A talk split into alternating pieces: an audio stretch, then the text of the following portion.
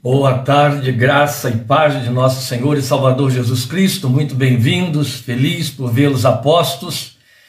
Nosso texto de hoje, como está aí na página anunciado, é Lucas capítulo 8, versículos 4 a 15. E o nosso tema Caminhos do Coração. Não é uma abordagem nova, mas é uma aplicação diferenciada. E você já vai entender por quê, pois via de regra, a parábola do semeador, que é uma das mais excelentes ou das mais intensas parábolas reproduzida pelos três evangelistas, pronunciada pelo Senhor Jesus, ela ocupa lugar de destaque nos três evangelhos. Ela está dentro daquele contexto que viemos abordando aí em nossos artigos sobre o lugar, a centralização da palavra na vida do crente. Sem essa centralização não existe evangelho, não existe por que ser crente, não existe igreja, não existe cristianismo, não existe vida cristã, não existe nada. Existe religiosidade insípida, espúria, que acaba esboroando no fim de tudo numa vida mal vivida e de desperdício. O Evangelho é o centro da nossa realização, o Evangelho é o centro da nossa vida com Deus, e Jesus colocou na abertura das suas parábolas a parábola do semeador, exatamente para fazer esse posicionamento. E nos artigos eu já chamei a sua atenção para o fato de que os evangelistas tiveram cuidado de fazer uma distribuição de uma outra pequena parábola e de um fato histórico, aquele momento em que, Jesus, em que Maria chega com seus filhos para procurar interromper Jesus dentro de um grupo em que ele está falando para um grupo de pessoas, a fim de receberem uma atenção diferenciada, e Jesus manda aquela resposta que num primeiro momento nos parece grosseira: minha mãe e meus irmãos são os que ouvem a palavra de Deus e a praticam, para posicionar em tudo isso esta centralização da palavra. Então destaca-se a parábola do semeador. Mas hoje, como dissemos, nós vamos fazer nela uma aplicação que é muito mais para nós crentes, a igreja desta geração, do que para qualquer novato, qualquer pessoa que esteja chegando para ouvir pela primeira vez uma palavra de evangelização, uma abordagem evangelística. Então vamos à nossa leitura em Lucas 8, versículos 4 a 15. Por favor, me acompanhem. Após a leitura, estaremos orando então considerando a exposição de hoje, que eu vou procurar moderar o máximo que eu puder. Reunindo-se uma grande multidão e vindo a Jesus gente de várias cidades, ele contou esta parábola. O semeador saiu a semear. Enquanto lançava a semente, parte dela caiu à beira do caminho. Foi pisada e as aves do céu a comeram. Parte dela caiu sobre pedras e, quando germinou, as plantas secaram, porque não havia umidade. Outra parte caiu entre espinhos, que cresceram com ela e sufocaram as plantas. Outra ainda caiu em boa terra. Cresceu e deu boa colheita a cem por um. Tendo dito isso, exclamou: Aquele que tem ouvidos para ouvir, ouça. Seus discípulos perguntaram-lhe o que significava aquela parábola, e ele disse: A vocês foi dado conhecimento dos mistérios do reino de Deus, mas aos outros falo por parábolas, para que vendo não vejam e ouvindo não entendam. Este é o significado da parábola. A semente é a palavra de Deus. As que caíram à beira do caminho são os que ouvem. E então vem o diabo e tira a palavra do seu coração para que não creiam e não sejam salvos. As que caíram sobre as pedras são os que recebem a palavra com alegria quando a ouvem, mas não têm raiz. Creem durante algum tempo, mas desistem na hora da provação. As que caíram entre espinhos são os que ouvem, mas ao seguirem seu caminho são sufocados pelas preocupações, pelas riquezas e pelos prazeres desta vida e não amadurecem. Mas os que caíram em boa terra são os que, com o coração bom e generoso, ouvem a palavra, a retêm e dão fruto com perseverança. Vamos falar com Deus em cima do que lemos neste momento. Eterno Pai, pela fé em Cristo Jesus e por meio dele, chegamos diante da tua presença, conscientes da solenidade desta palavra que acabamos de ler e da abordagem que esperamos nela poder fazer. Rogamos que teu Espírito nos guie, nos instrua, nos ensine e permita que esta palavra penetre fundo em nossos corações, trazendo-nos alerta, consciência de vida espiritual ativa e comprometida para o louvor de teu nome. Permite que ela produza os frutos para o que tem sido enviado ao nosso encontro esta tarde e ela atenda ao desejo do teu coração quanto à nossa fé e ao nosso coração. Por Cristo Jesus, Senhor que ela abençoe o coração de quantos a ouvirem hoje e posteriormente, para o louvor de tua santa glória. Amém. Amém. Meus amados, eu disse que nós faríamos uma aplicação diferenciada da parábola, porque, dado o fato de que Jesus coloca o que eu estou chamando de caminhos do coração, um primeiro terreno que ele chama de solo, e daí o coração, como ele explicou na exposição da parábola, como sendo aqueles que se perdem. O texto diz, no versículo 12, na explicação daquela parábola da, da, da, semente que caiu à beira do caminho, os que ouvem, então vem o diabo e tira a palavra de seu coração para que não creiam e não sejam salvos. Por conta dessa colocação que faz a abertura da exposição, da explicação do significado da parábola, a grande maioria, com muita pertinência, interpreta a parábola do, do semeador como sendo dirigida unicamente aos corações novatos, aos corações neófitos, aqueles que ainda não creem em Cristo Jesus e que estariam recebendo a palavra da salvação pela primeira vez. A nossa aplicação diferenciada no sentido de que, a despeito desta colocação do caminho duro, queremos chamar a sua atenção para o fato de que o coração continua sendo coração do incrédulo ou do não incrédulo, ele continua sendo coração do incrédulo ou do crente, com todas as nuances das suas fraquezas, das suas falhas, da sua pecaminosidade, do seu desespero. Estou usando linguagem bíblica, lembrando a você Jeremias, que nos alerta a respeito do coração. Então, nós faremos por conta disso uma abordagem diferenciada nessa aplicação desta célebre parábola. Então, já tivemos a oportunidade, como já dissemos aqui em nossa página mesmo aí do Facebook, de mostrar esse lugar estratégico que ela ocupa nos evangelhos de Marcos e Lucas. Mas Mateus também, como Marcos, colocando a procura de Jesus por sua mãe e irmãos, precedendo a parábola. Ele também trabalhou com isso aí. Então Lucas e Marcos narram a, é, narram, perdão, narram a parábola da, da candeia após a parábola do semeador, para mostrar que tudo tem a ver com palavra pregada, a palavra da pregação, a palavra semeada, a palavra anunciada. A ênfase de Jesus nesse trecho que uh, Lucas sintetizou no capítulo 8 é o lugar central da palavra em nossa confissão. Então, todas essas referências nos servem de indicadores de como ele quis centralizar a importância da palavra de Deus na vida do homem. E aí vale lembrar aquilo que ele, confrontando Satanás, disse, fazendo uso de Deuteronômio capítulo 8: Nem só de pão viverá o homem, mas de toda a palavra que procede da boca de Deus.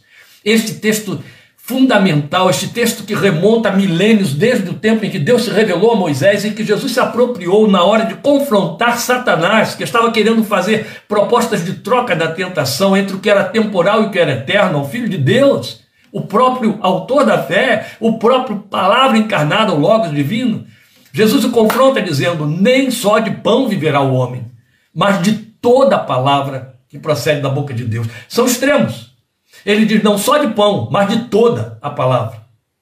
Não apenas o pão, mas de toda a palavra. De forma que a palavra vai suprir o próprio pão, vai suplantar a própria necessidade do pão. Isso é muito importante. E é por onde então nos devemos apropriar das considerações interpretativas dessa parábola no que diz respeito a nós, os que cremos. A despeito do primeiro texto, que fala dos que não são salvos por causa do lugar do caminho, o lugar da beira do caminho. E aqui em destaque, os dois focos que Jesus procura levantar diante de nós são coração e semente. O coração, como sendo o solo em que a semente cai, e esse solo é o meu coração, é a vida do homem, é o centro receptor da palavra ministrada, e a semente que, como o próprio Senhor Jesus explicitamente disse, é a palavra de Deus. É muito importante ele mostrar a palavra aqui assumindo essa categoria de semente. Entende? Ela vem como semente. Ela é sempre semente. Ela é lançada para brotar. Há uma participação nossa, há uma recepção, há um solo que há de cultivá-la. A função do semeador é jogar a semente, e o semeador aqui é Jesus. O semeador saiu a semear. Ele não disse um semeador. Em nenhum dos trechos dos textos dos evangelistas há um artigo indefinido, mas ele deixa muito claro a definição do artigo quando ele coloca o semeador. O semeador é ele. O semeador saiu a semear. Depois ele vai enviar os seus como semeadores, que também sejam os semeadores, a semearem a palavra. Mais ainda, né? Se você for para João capítulo 4, vai ver que Jesus os envia para fazer colheita. A seara é grande, ela já está plantada. Amados irmãos, prestem atenção no fato de que ele coloca a palavra como semente. Ela é como semente, não é uma árvore pronta. Ela vem para ser cultivada de maneira que cresça e dê fruto. Ela requer trabalho de quem a recebe. O trabalho do semeador é lançar a semente. Bem, bem, eu quero te chamar a atenção também para esse outro fato. Nós temos o hábito de presumir que por havermos crido um dia, esta sementeira foi para a salvação e nunca mais se repetiu. Não há como ver isto aqui. É como de errado em si mesmo. Eu chamo a sua atenção para o ensino bíblico fundamental. Sempre que eu tenho oportunidade, eu bato nele, Romanos 10, 17. Romanos é o, é a carta do meu fascínio na Bíblia. Romanos 10, 17, Paulo diz para mim, para você, para a igreja, para o crente, aquele que já tinha nascido de novo. A fé vem pelo ouvir e ouvir a palavra da pregação de Cristo. Se nós tivéssemos um pouco mais de cuidado em dar atenção a esta informação do apóstolo Paulo em Romanos 10, 17, teríamos mais cuidado também no trato com esta palavra aqui. Temos a liberdade de acesso para usar a tempo e fora de tempo. A minha fé depende de ouvi-la. A minha fé é alimentada nela. Quanto menos eu a ouço, quanto menos eu me detenho nela, menos fé, mais fraca fica a minha fé e pode até perecer. É como entrar em estado de inanição por falta de alimento, alimento sólido. E esta verbalização toda é usada na Bíblia com todas estas alegorias, com muita abundância, seja nas penas de Paulo, seja na carta aos Hebreus. A gente encontra o texto falando de, do se alimentar e do passar fome quanto à palavra.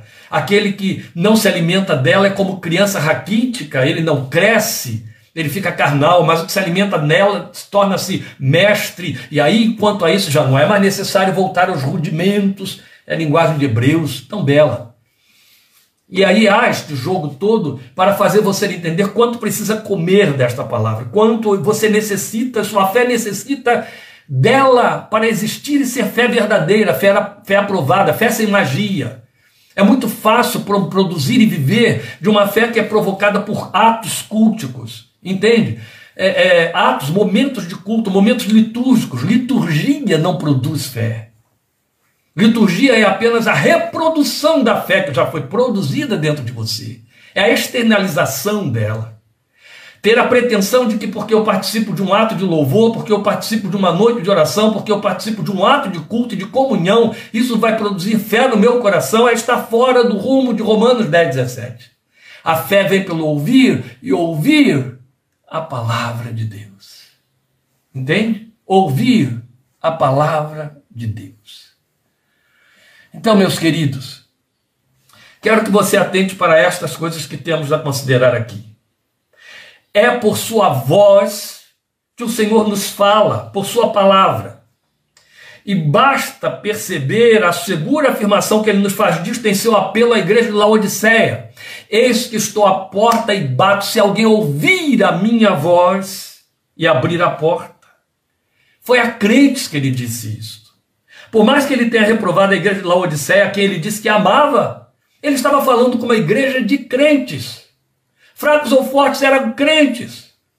Frios ou quentes eram crentes. Mornos, mas eram crentes. E o que ele estava dizendo é: Eu estou falando. Se ouvir a minha voz, a dúvida fica quanto ao ouvir. Porque ele está sempre falando. Todos os dias, a todo momento, o Senhor precisa falar, ele sustenta a nossa fé. Se eu leio a Bíblia me dizendo em Hebreus 1,3 que Deus está sustentando todas as coisas todas as ordens de coisas criadas pela palavra do seu poder, o que dizer da minha fé e da sua fé? Se para que o sol brilhe, se para que o oxigênio entre nos seus pulmões, se para que haja chuva, se, há, se para que haja sementeira, se para que a terra continue girando. A palavra de Deus tem que estar dando ordens contínuas e sustentando as coisas criadas. Quanto mais a fé que ele colocou no meu e no seu coração, ela precisa se alimentar da sua voz, e o que ele põe em xeque é: será que esta voz está sendo ouvida? Nosso coração é inconstante, meus queridos. Essa é que é a questão. Em suma, eu lhes asseguro que todos os dias o Senhor sai a semear sua voz, a semente da sua palavra em seus corações. Mas se é fato que há uma sementeira constante, e é, e é fato, também é fato que o coração apresenta transições variadas do solo com que as recebe. E este é um mal que atinge a nós também, crentes. Nosso coração é inconstante, eu já disse. Como a palavra de Deus afirma. Ela quem diz isto. Por isso nós somos exortados a guardar as suas saídas. Lembra de Provérbios? Sobre tudo que se deve guardar, sobre todas as coisas que se deve guardar. Guarda o teu coração, porque é dele que procedem as saídas da vida, as ações, as decisões, os atos, as palavras. Jesus dá muita ênfase a isto. Do coração procedem os maus desígnios, a boca fala daquilo que está cheio o coração, pelas tuas palavras será julgado. E por aí vai. Então o coração é inconstante o tempo todo, mas é sobre esse coração inconstante que o Senhor está semeando, que o Senhor está semeando a palavra a semente da palavra. Então, daí a parábola do semeador ser pertinente a nós também constantemente em nossa caminhada de vida na fé. É isso que eu estou chamando de uma aplicação diferenciada. O nosso coração pode receber a semente num desses quatro estados propostos pelo Senhor, mesmo o primeiro. Eu não diria que no primeiro perderíamos a salvação, isso não existe. Isso não tem consistência na Bíblia mas significa que haveria uma inutilidade, uma falta total de produção de resposta. Então eu devo lembrar que somente numa condição, segundo o que lemos aqui, o coração cumpre o que fomos orientados a fazer com a palavra, conforme Apocalipse 1,3 diz. Apocalipse 1,3 é outro texto que eu coloco em paralelo a Romanos 10, 17. Feliz aquele que lê, olha que interessante o verbo que entra aí, feliz aquele que lê as palavras desta profecia e felizes, porque um lê e vários ouvem, aqueles que ouvem e guardam o que nela está escrito, porque o tempo está próximo. Então vamos pensar nesses quadros, estágios, estados ou caminhos do coração que Jesus coloca aqui para nós na forma desta parábola. Vamos voltar à leitura dos versículos 5 e 12 para falar do estado de coração endurecido. Veja aí o versículo 5. O semeador saiu a semear. Enquanto lançava a semente, parte dela caiu à beira do caminho, foi pisada e as aves do céu a comeram. Eu não tenho tempo. Eu disse que eu estaria procurando ser moderado aqui o máximo possível para entrar, não tem tempo para entrar nas nuances e detalhes bem característicos de cada abordagem dessa. Mas se você quiser algo muito mais profundo, muito mais rico, muito mais abundante, leia uma obra clássica das penas do padre Antônio Vieira, século XVI, lá em Maranhão, quando ele pregou sobre o sermão do O Semeador. É o mais clássico, o mais profundo sermão sobre o semeador que alguém já pôde escrever e ele entra em muitos detalhes aí, só que a aplicação dele não é esta que nós estamos fazendo, em hipótese alguma. Então, nós vamos procurar sintetizar o que queremos significar aqui. Já se disse que o caminho da beira, que é o que Jesus fala aqui, é aquele por onde todos passam. Então vamos ver o versículo 12, onde ele explica o significado do que ele acabou de dizer e que lemos no versículo 5. As que caíram à beira do caminho são os que ouvem, e então vem o diabo e tira a palavra do seu coração para que não creiam e não sejam salvos. Coloquemos assim, para que não creiam e não obtenham resultado, já que estamos falando de corações crentes. A palavra não pode ser recebida concorrendo com um corolário de ideias. É isso que primeiramente aponta o, o beira do caminho. Sabe, aquele lugar por onde passam todos, passa tudo, é a beira do caminho. Vejo muita gente tentando jungir conceitos filosóficos, psicológicos e até esotéricos à palavra que recebem, e eu estou me referindo a crentes. É um esforço vão. Tenta arranjar substratos, tenta arranjar pontos de apoio, de explicação daquilo que eles não estão conseguindo receber bem, não estão conseguindo deglutir, porque vai na contramão de seus desejos, de suas propostas, de seu modus vivendi, sua filosofia de vida. E então tentam conseguir apoios e bengalas deixando que outros passem pelo caminho em que a palavra foi semeada no seu coração. É esforço vão. A semente acaba sendo comida por essas aves de rapina e desaparece. O caminho endurecido também é típico para aquele que vive na beira, literalmente na beira do caminho. Entende? Ele tem tempo para tudo e porque tem tempo para tudo, não tem tempo suficiente para se deter sobre a palavra semeada. Quando ele ouve a Bíblia, ele o faz como num serviço de fast food. O diabo arranca o que ali caiu. Os que vivem na beira do caminho são aqueles que estão muito mais nos extremos do reino do que dentro dele. Me faz lembrar a experiência dos dias de Neemias. Lembra quando Neemias recebe a missão de reconstruir os muros protetores de Jerusalém, a Jerusalém devastada pelas forças de, da Babilônia?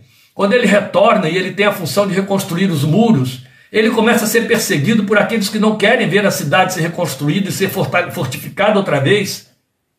E então Neemias descobre num dado momento que os que estão apavorados, que os que estão agitados, que os que estão colocando medo na mão dos construtores e fazendo-os parar a construção, são os que moravam nas cercanias, na proximidade dos inimigos, eles estavam longe do centro, eles estavam na beira, e porque estavam na beira, ouviam as ameaças, ouviam tudo que não presta, ouviam todas as mentiras e falsas profecias dos opositores, dos inimigos para a construção, que tinham o único propósito de deter a construção, e então eles vinham para os que estavam no meio contaminavam o povo, enchendo-os de medo. O problema daquela gente é que eles viviam pelas beiradas. É um problema sério. Viver nas, na, na, nos extremos e não no centro é um risco muito grande de jamais vir para o centro. centro. O extremo é o lugar onde passam todos, é o solo duro, é o solo duro, é um solo duro, é um solo que não se quebra diante da mais poderosa palavra. Eu chamo a sua atenção para o fato de que este é um estado possível de seu coração que, se não percebido, ele se radicaliza e cai no lugar comum. Porque, é claro, quando falamos de inconstância, não estamos dizendo que você tem esse coração, mas estamos dizendo que às vezes o nosso coração chega a um estado desse. Permitimos coisas que nos levam a ficar dessa maneira e a palavra que está sendo semeada se perde. As aves de rapina vêm e a recebem antes que ela consiga deita raízes. Depois nós temos o estado do coração passional, é o oposto. Versículos 6 e 13. O 6 diz e o 13 explica. Parte dela caiu sobre pedras, e quando germinou, as plantas secaram, porque não havia umidade. No 13 ele explica: as que caíram sobre as pedras são os que recebem a palavra com alegria quando a ouvem, mas não têm raiz. Creem durante algum tempo, mas desistem na hora da aprovação. Não é interessante ele colocar aqui, creem durante algum tempo, eles conseguem crer. Não menos perigoso. Estamos falando de estado do coração, caminhos do coração. É típico daqueles que só entendem receber a ministração como palavra de Deus se esta lhes provocar algum tipo de emoção, de vibração interna, que tomam como autenticação e aferidor de unção quanto ao que foi dito. Ora, se o coração estava num estado de caminho endurecido, aonde que haverá sensibilidade para uma palavra, por mais que pareça poderosa? Mas o grande problema está em tomar o sentimento, as emoções como aferidor de validade da palavra que está sendo ministrada, que está sendo semeada. As pedras da emoção até deixam que a palavra medre, entende? Dura, porém, só até o tempo de cessar a emoção diante de um desafio que põe à prova a veridicidade do que se ouviu e lá se acham em triste, frustrante vazio. Meu Deus, como isto é frequente! Os nossos movimentos de mais de, de excesso, onde há um investimento muito grande de emotividade e apelos para essa emotividade, são prova contundente disso.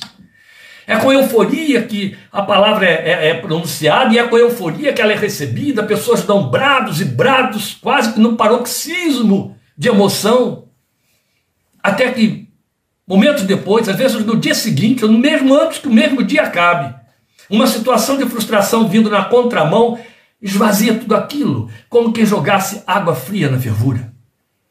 E acaba com tudo, na fogueira. E tudo cessa.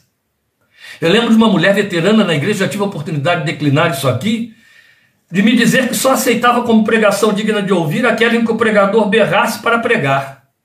Eu disse que ela era veterana, e era veterana, era professora de escola dominical, pobres alunos. Uma outra esposa de presbítero, certa feita me disse que só dava atenção à pregação que falasse dos dons espirituais e sobre esses eflúvios. Se não tratasse disso, ela não tinha o menor interesse, nem parava lá para ouvir. Jesus disse que esses corações são superficiais. É irônico pensar que tais comportamentos se nos afiguram vidas de espiritualidade profunda, sensíveis Mas o Filho de Deus mostrou que, em essência, são duros como pedras. E é fato, há dias em que amanhecemos com o coração sem profundidade para a palavra. Queremos algo que nos agite. Queremos algo que, em lugar de nós abrirmos espaço para que a semente entre, nós queremos que ela vá perfurando, que ela que vá invadindo o espaço. Até recebemos festivamente. No entanto, isso não pode passar daquilo que a psicanálise preconiza como mecanismo de defesa psíquica conhecida como reação projetiva. É aquele em que nós produzimos um comportamento aparentemente convincente que, na verdade, está encobrindo uma realidade oposta, da qual não nos apercebemos. Alegria no lugar de tristeza, amor no lugar de ódio e coisas semelhantes. Recepção no lugar de exclusão. Mas há momentos em que nossos corações se deixam encher por essas pedras. Sabe? Isso me faz pensar nessas pedras desse caminho do coração como sendo aquelas coisas que nós colocamos para conduzir conforme nós desejamos a palavra pelas vias, pelos atalhos que criamos para que nos atenda. É como quem quer é, é, preparar o ambiente para que a palavra diga o que lhe agrada. Paulo chamou isso de cercar-se de falsos mestres cuja mensagem lhes traz comichão nos ouvidos, provoca deleite. Superficial, Jesus disse. Até creem, mas basta uma aprovação, basta um silêncio de Deus, basta uma situação que se renove, que se repita, ou que torne a acontecer, daí repetir.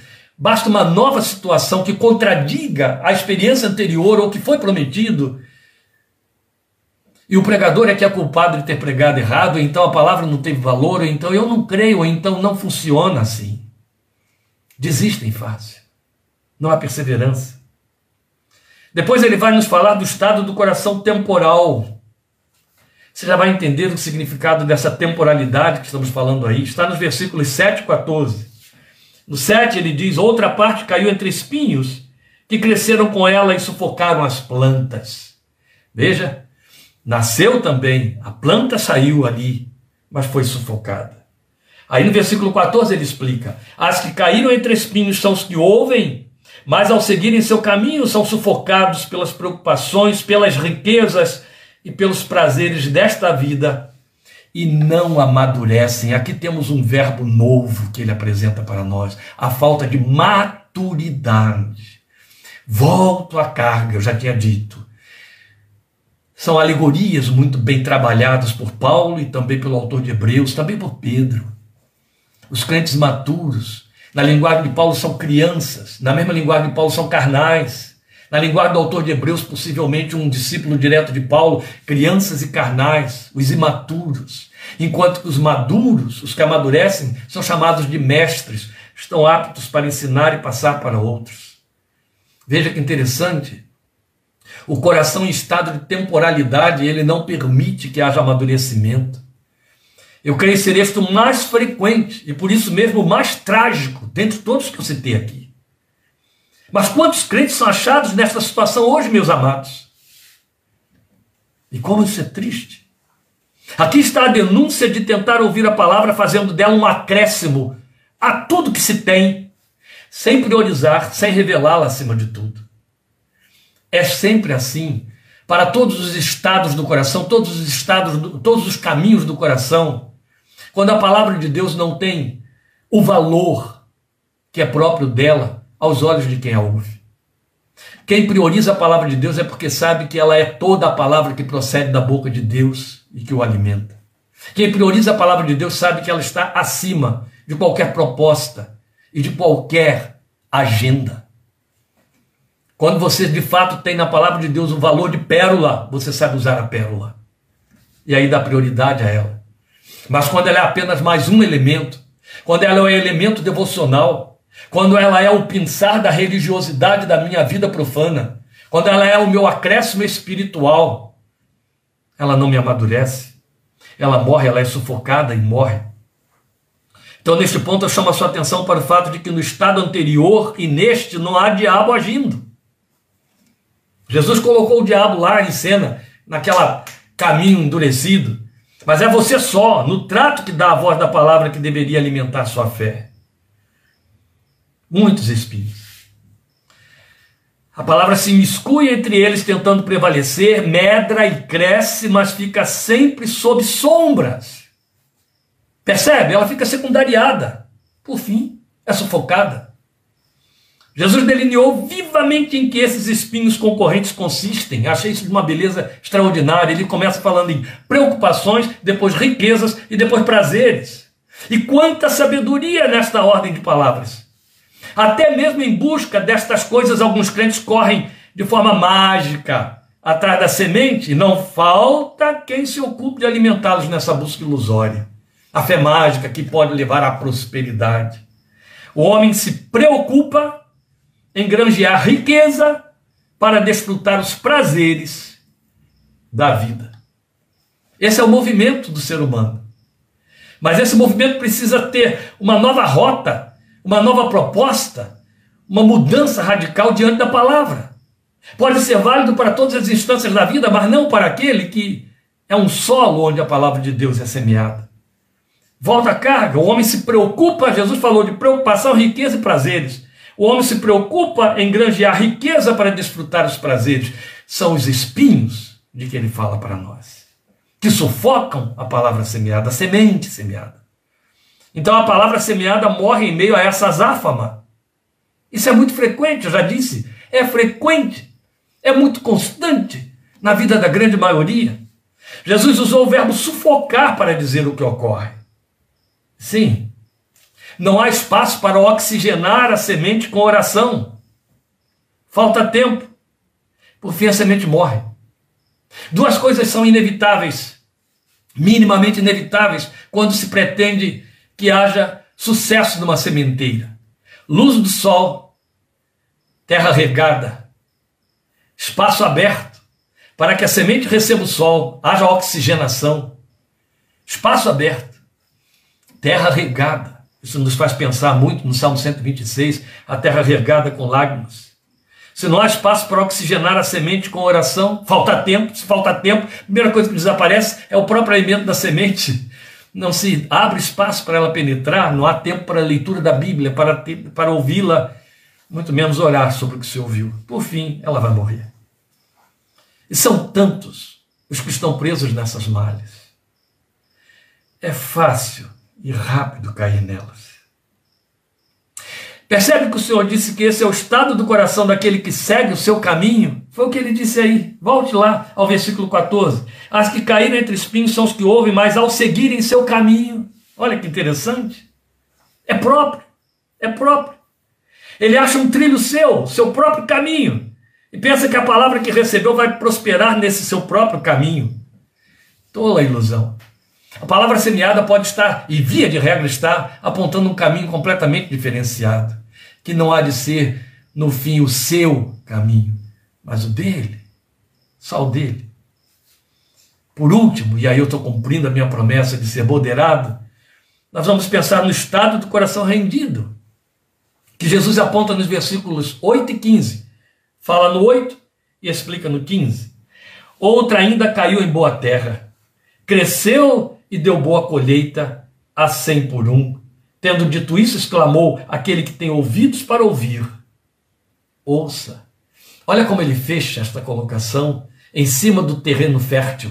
Quem tem ouvidos para ouvir, ouça. Volte a Apocalipse 1:3, o que lê, ouve e guarda. Amém? Preste atenção. Vamos ao 15, onde ele explica: Mas as que caíram em boa terra, são os que, com o coração bom e generoso, ouvem a palavra, a e dão fruto com perseverança. A palavra generosa que entra aqui só em Lucas nos faz pensar em o dadivoso, aquele que é um filantropo, que abre mão e etc. Não, é para com a palavra. É generoso no espaço que cede a ela, é generoso pela priorização que dá, pela amplitude de lugar em que a coloca e a atenção que a ela se volta. É generoso na forma como oferece seu tempo, sua agenda, sua atenção, seu interesse. Este é o estado do coração que prepara o lugar para a semente. É quando seu coração tem sede, é quando seu coração tem fome. Se seu coração tem fome, ele quer planta ali, ele quer colheita, ele quer colher para se alimentar. É só o coração faminto que tem esta proposta. Creio uma palavra maravilhosa que se encontra no profeta Amós, desculpem, é uma profecia de um grande e verdadeiro avivamento que ainda falta, que mais do que nunca se faz necessário urgentemente nesta geração. Quando Amós diz que homens cairiam pelas ruas de fome e de sede, não de pão e de água, mas da palavra de Deus. Se existe e se houve um tempo em que essa necessidade deste avivamento precisa acontecer ou voltar a acontecer, é este tempo. Vidas famintas da palavra, que abrem mão de tudo para correr atrás da palavra. Eu me lembro de um tempo em que, primeiro, já não havia tanta abundância de igrejas como há nos dias de hoje, de pontos de pregação. Os pregadores não eram tão bem preparados, eram raros aqueles que de fato tinham um chamado específico e dotados por Deus. Tenho aqui vários que me ouvem sabem do que estou falando e que participaram disso comigo. Quando em nossa cidade nós jovens ouvíamos falar de alguém ou, ou alguma mulher, um homem ou uma mulher, cheio de poder de Deus na palavra, que estivesse pregando em algum lugar, a gente saía correndo atrás. A gente arranjava agenda, com dinheiro ou sem dinheiro de passagem, porque não tínhamos emprego, não tínhamos salário, não tínhamos nada. A gente se miscuía, se juntava, fazia o que podia, mas se metia lá para ouvir, ouvir, ouvir, se alimentar, aprender. Não abria mão de nada. Havia fome, meus amados. Havia sede da palavra de Deus, que precisava cair nesses terrenos sedentos e famintos e germinar para a glória de Deus e dar frutos a cem por um. Então, o, o coração que prepara o lugar para a semente é aquele que se deixa arar, que se deixa revolver, que deixa sair o, o solo duro, as pedras, os espinhos. Entende? Você percebe que ele vem bem depois do lugar duro que tem que ser arado. Ele vem bem depois do lugar pedregoso, onde as pedras precisam ser removidas. Eu te remonto, a, isso nos remonta a Isaías capítulo 5, o trabalho do, do agricultor que quer ter uma vinha que lhe dê uvas, uvas que ele possa provar. Não esqueça, a vinha de Isaías 5, ela deu uva, mas eram uvas azedas, ela frustrou o agricultor. E ele estava lamentando, porque ele preparou o terreno para aquela palavra, para aquela sementeira da vinha, a plantação da vinha. Mas o que estamos aprendendo aqui na parábola do semeador é que você prepara o seu coração, você abre o espaço para que a semente produza o resultado que tem de produzir. Cumpre literalmente Apocalipse 1,3 esse terreno. Ouve, guarda e persevera.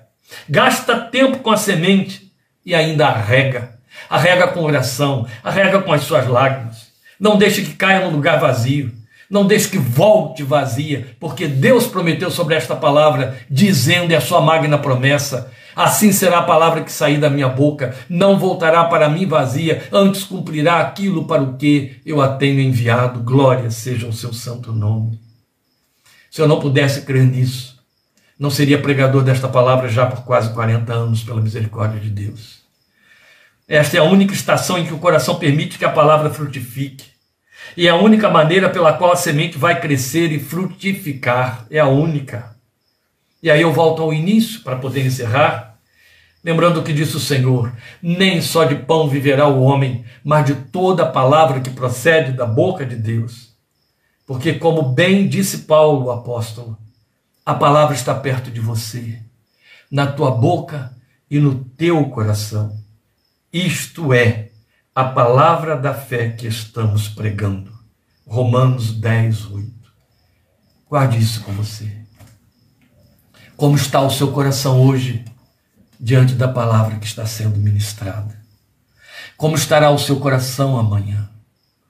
Ele está semeando todo dia. Você não precisa e nem deve ficar na dependência exclusiva de um momento de ministração, de um ato de culto em que alguém abra a Bíblia e pregue 20, 30 minutos para você. O Espírito de Deus te fala. O Espírito de Deus te semeia a palavra até com coreografia. Quando você olha uma tela pintada, uma obra de arte, o rosto de uma criança, quando você vê uma cena doméstica, uma cena de rua, quando você olha os céus, quando você contempla os céus como Davi fez. Davi ouviu a voz de Deus contemplando os céus. Romanos capítulo 1 diz que ele faz conhecer o seu poder criador através das coisas criadas. E é nisso tudo que ele te fala. Deus te fala no silêncio, mas ele está semeando a palavra. A questão está em como o coração, que qual é o caminho, o estado do coração para que ela semeie, ao ser semeada, medre, produza frutos. Mas eu quero, em cima de tudo isso que foi dito aqui, fechar lembrando a você que para mim o mais temerário caminho, o mais temerário, temerário estado do coração que podemos oferecer a palavra ministrada é aquele terceiro estado apontado pelo Jesus, pelo Senhor Jesus. O terreno cheio de espinhos. A busca desenfreada e prioritária por sairmos atrás de preocupações desta vida para adquirirmos conquistas e usufruirmos as benesses dessas conquistas. Jesus chamou de espinhos que concorrem com a semente. Ela está plantada, ela medra, ela cresce, mas fica sob sombras, sufoca e morre por fim. Esse é o perigo maior. Sabe, o terreno preparado, sem pedras etc., é o terreno que está desprovido, é o terreno desamparado. Precisamos deixar a nossa fé nos levar a esse desamparo da dependência total na presença de Deus. Isto é possível. Meu amado irmão, Igreja do Senhor Jesus, minha amada irmã, esta palavra tem que ser a primeira e a última a nortear a sua vida. É nela, é por causa dela que você deve viver. Sua fé não existe, não tem valor, não tem significado, não existe fé crente, existe fé bíblica, se não proceder daqui, da revelação desta palavra. Deixe-se alimentar por ela. O Senhor te fortaleça, te convido nesta caminhada a continuarmos quarta-feira, em nome do Senhor Jesus, com Minuta da Fé, oito e meia da noite. O Senhor te abençoe e te guarde. E até lá, obrigado por sua companhia, por sua atenção e por suas orações a nosso favor e a favor de nossas famílias. Tivemos todos doentes aqui nestes dias. Estamos melhorando, graças a Deus, e aí colocando tudo em ordem outra vez. Deus te abençoe e fortaleça em nome do Senhor Jesus. Amém.